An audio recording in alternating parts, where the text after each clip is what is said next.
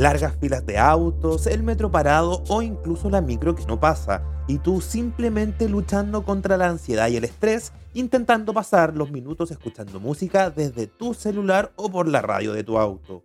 Nada hace ver que esta situación avanza y ya llevas 30 minutos en este loop infinito. Las personas se comienzan a impacientar, empiezan las bocinas, gritos, una que otra pelea por ahí y tú pensando, ¿cuándo podré llegar a mi casa? ¿Quién sabe en una de esas estás escuchando este podcast en una situación como esta? Son acontecimientos desagradables que la mayoría de nosotros hemos tenido la mala suerte de vivir, pero créeme cuando te digo que todo esto tiene solución basándose en la estrategia de cómo planificamos nuestras ciudades y entornos. Así que no te desanimes todas esas horas perdidas en un taco, auto, micros, metro, tren, etcétera, quizás tienen una solución por venir quiero darte la bienvenida a este nuevo podcast de iClass. Soy Francisco Cabrera y en este capítulo de hoy te quiero hablar sobre la planificación territorial. Te prometo que será una manera de volver productivo un taco. La planificación territorial es la ciencia que analiza, desarrolla y gestiona los procesos de planificación y desarrollo de los espacios geográficos y territorios, tanto urbanos como rurales. O sea, es lo que nos organiza de manera legal los espacios de nuestro país. En Chile tenemos la Política Nacional de Desarrollo Urbano, que se demoró alrededor de 20 años de trabajo hasta su consenso en el 2014. ¿Puedes creerlo? Esta política es fundamental ya que nos entrega los lineamientos tanto a los que habitamos en la ciudad como también a las entidades públicas que son parte de la ciudad, definiendo los objetivos y principios de las normativas. Por fin nos pudimos poner de acuerdo en algo, ¿verdad? En este acuerdo se establecieron cinco pilares fundamentales que son, en el número uno, la integración social, en el número dos, el equilibrio ambiental, en el número tres, la institucionalidad y gobernanza, en el número cuatro, desarrollo económico e identidad, y por último, como número cinco, los patrimonios. A estos cinco pilares que dan la base para el desarrollo de nuestras ciudades, debemos sumarle también los pilares relacionados con migrantes, género, cambio climático, seguridad y transformaciones tecnológicas que están en pleno desarrollo y que han sido temáticas muy importantes para las políticas públicas actuales. A lo mejor te puede sonar un poco enredado, pero el objetivo final de esta política es el generar condiciones para una mejor calidad de vida de las personas, no solo cuando hablamos de comprar una propiedad o utilizar un espacio público de la ciudad, sino también a lo asociado a las personas y a las relaciones entre ellas. Palabras simples, la finalidad es que las ciudades y espacios se organicen para hacernos la vida mejor, ya que pone a las personas y a su calidad de vida en el centro de la discusión. Un buen ejemplo de esta planificación de territorios es la propuesta denominada Ciudades de 15 minutos, que personalmente encuentro una gran idea. Con ella se busca impulsar ciudades en las que todo lo necesario para la vida cotidiana esté en un área a la que se pueda acceder en no más de 15 minutos.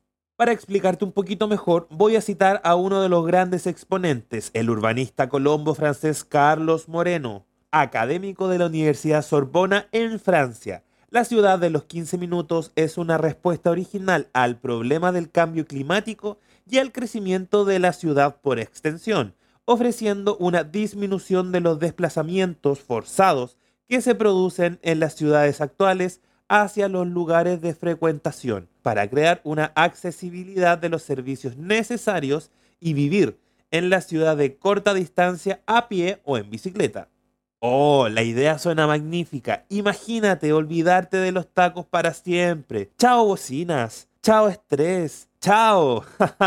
Me llegué a emocionar de tan solo pensarlo. Si bien sé que puede sonar algo medio imposible, pero en París la actual alcaldesa promovió esta idea en su campaña de reelección. O sea que ya es una realidad. Tanto así que la propuesta también ha ganado terreno sobre todo en el escenario de la pandemia. Es así como el grupo de liderazgo climático C40, que reúne a decenas de ciudades de todo el mundo, planteó la ciudad de 15 minutos como una respuesta a la crisis climática y a los efectos urbanos de la pandemia en mayo de 2020. Y Chile no se queda atrás. Por ejemplo, el Consejo Nacional de Desarrollo Urbano sugirió el concepto de ciudad saludable, el cual se sustenta precisamente en la ciudad de 15 minutos, además de la movilidad sustentable y el ambiente saludable. No me malinterpreten, sé que la ciudad perfecta no existe, pero quizás algún día Chile pueda disfrutar de un mejor sistema para todos sus habitantes.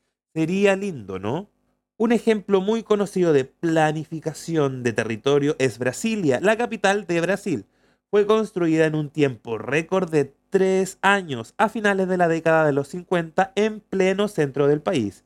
Se dice que el objetivo era simbólico y militar, ya que era la forma de estimular la ocupación del interior de Brasil, que hasta entonces se centraba en la costa y de tener una capital más protegida de eventuales ataques o revoluciones. Lucio Costa y Oscar Niemeyer fueron los encargados de tal colosal misión la planificación del plano piloto se basó en ideas racionalistas de la arquitectura moderna, muchas inspiradas en la obra y estilo del arquitecto Le Corbusier. Esta tenía que organizarse en distintas zonas según el uso que hicieran sus habitantes, ya fuera vivir, circular, trabajar y entretenerse. Todo sonaba muy lindo, pero el tiempo pasó y la realidad fue otra empezando por el hecho de que la ciudad fue diseñada para albergar solo a 500.000 habitantes, los cuales rápidamente se multiplicaron cuando todos los trabajadores que construyeron Brasilia decidieron quedarse a vivir en ella. Esto provocó la creación de ciudades satélites, como le dicen, creando un nuevo problema para la ciudad, la sectorización. Debido a las divisiones de la capital, se creó una separación muy grande de actividades y las personas dejaron de utilizar los espacios públicos.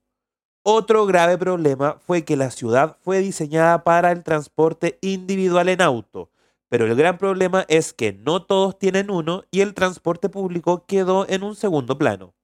Brasilia, la cual fue una gran idea inicial, es el claro ejemplo de que debemos tomarnos muy en serio la planificación de nuestros territorios, siempre con una visión de futuro y de posibles errores que se pueden cometer. Si te pareció interesante este concepto de planificación de territorios, te invito a revisar nuestros diplomados y class con la certificación de la Universidad de los Andes sobre esta temática, como el diplomado en Derecho Ambiental o el diplomado en Derecho Urbanístico.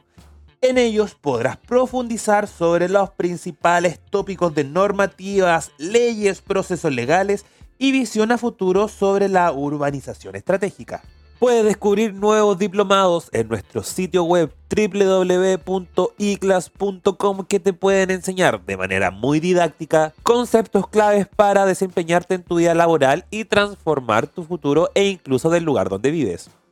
Soy Francisco Cabrera y te invito a que revises más contenidos como este en nuestra lista de Spotify. Nos escuchamos en el próximo podcast de eClass. Chau, chau.